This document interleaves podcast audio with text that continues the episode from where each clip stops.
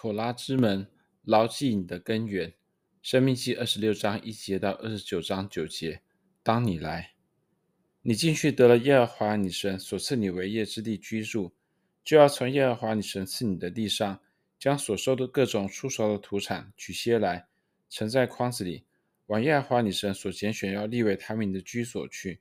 见当时做祭司的，祭司就从你手里取过筐子来，放在耶和华你神的坛前。你要在耶和华你神面前说：“我主原是一个将亡或是漂泊的亚兰人。”生命期二十六章一到五节。妥拉的最后几章展望着以色列的未来。不久之后，以色列百姓将渡过约旦河，进入应许之地。摩西指示他们在应许之地上，当收获初熟的土产时，应当举行的仪式。他们要把初熟的土产交给祭祭司献给神，并以希伯来语。Arami Oved Avi，我主原是一个漂泊的亚兰人。开始讲述他们出埃及的故事。这句话显然是要让世世代代的以色列人永远牢记他们起初的根源。就算以色列人结束了旷野漂泊的生活，他们仍要牢牢记住自己卑微的起点。铭记的命令在申命记中司空见惯，然而在这里最引人注目的是，神要我们以色列人提醒自己。我们的祖先雅各不仅是一个漂泊者，而且还是一个异乡人。他的故乡是巴旦亚兰。当他要娶妻时，他回到了巴旦亚兰。他不能娶迦南女子为妻。他的父亲以撒提醒他说：“你是寄居的。”创世记二十八章四节。相反的，他需要去他母亲的兄弟，也就是亚兰人拉班的家，在同族人当中寻找他的妻子。因此，在献上初熟的土产之后，雅各的子孙要牢记，我祖原是一个漂泊的亚兰人。申命记二十六章五节。然而他们后，然后他们继续讲述这个故事。雅各下到埃及寄居，他人口稀少，在那里却成了又大又强、人数很多的国民。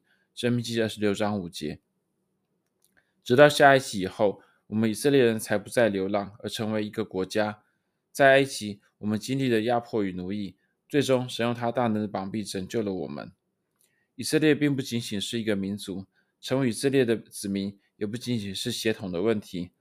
妥拉并不像现代人那样对种族问题斤斤计较，相反的，以色列人对祭司说：“我今天站在你面前，并不是因为我的血统纯正，而是因为神拯救我们出埃及。今天神已经成就了他的应许，领我们进入应许之地，因此我献上应许之地初熟的土产。当以色列人进入应许之地，拥有自己的产业时，并不是在诉说民族自豪感的语言，而是在追溯其卑微的根源。与使以色列与众不同的，并不是种族的优越。事实上，我们的祖先是一个漂泊的亚兰人。申命记二十六章五节。相反的，是以色列故事的独特性，使我们与众不同。神拣选了以色列作为他的珍宝，他将把这个珍宝般的民族置于万民之上，正如神对摩西对以色列人所说。耶和华今日照他所应许你的，也认你为他的子民，使你谨守他的一切诫命，就是你的称赞、美名、尊荣，超乎他所造的万民之上，并照他所应许的，使你归耶和华你神为圣洁的民。申命记二十六章十八到十九节。我们有着最卑微的出身，只是因为神将我们放入了他的故事里，我们才得以兴起。然后我们，但我们却拥有所有民族中最崇高的呼召。就像妥拉提醒我们卑微的出身一般，妥拉对我们崇高命运的提醒也交织在了整本妥拉里面。神在西乃山对我们的祖先说：“如今你们若实在听从我的话，遵守我的约，就要在万民中做属我的子民。”在这里，子民的希伯来字斯古拉意思是珍宝，因为全地都是我的，你们要归我做祭司的国度，为圣洁的国民。出埃及记十九章五到六节，万民都属于耶和华，都在他的眷顾之下。以色列与万民同根同源，但耶和华却将他分别出来作为自己的珍宝，成为祝福万民的泉源。以色列是神的珍宝，但它是由一个卑微的民族所组成的珍宝。在这里，我们看到了妥拉乃至属灵生活的一个巨大张力。我们是是被神所拣选的，在神眼中，我们是独一无二的珍宝。但神拣选我们，并非单单为了我们，而是为了世上万民。然而，我们有多少次把傲慢与偏执的民民族优越感美其名为神圣的呼召。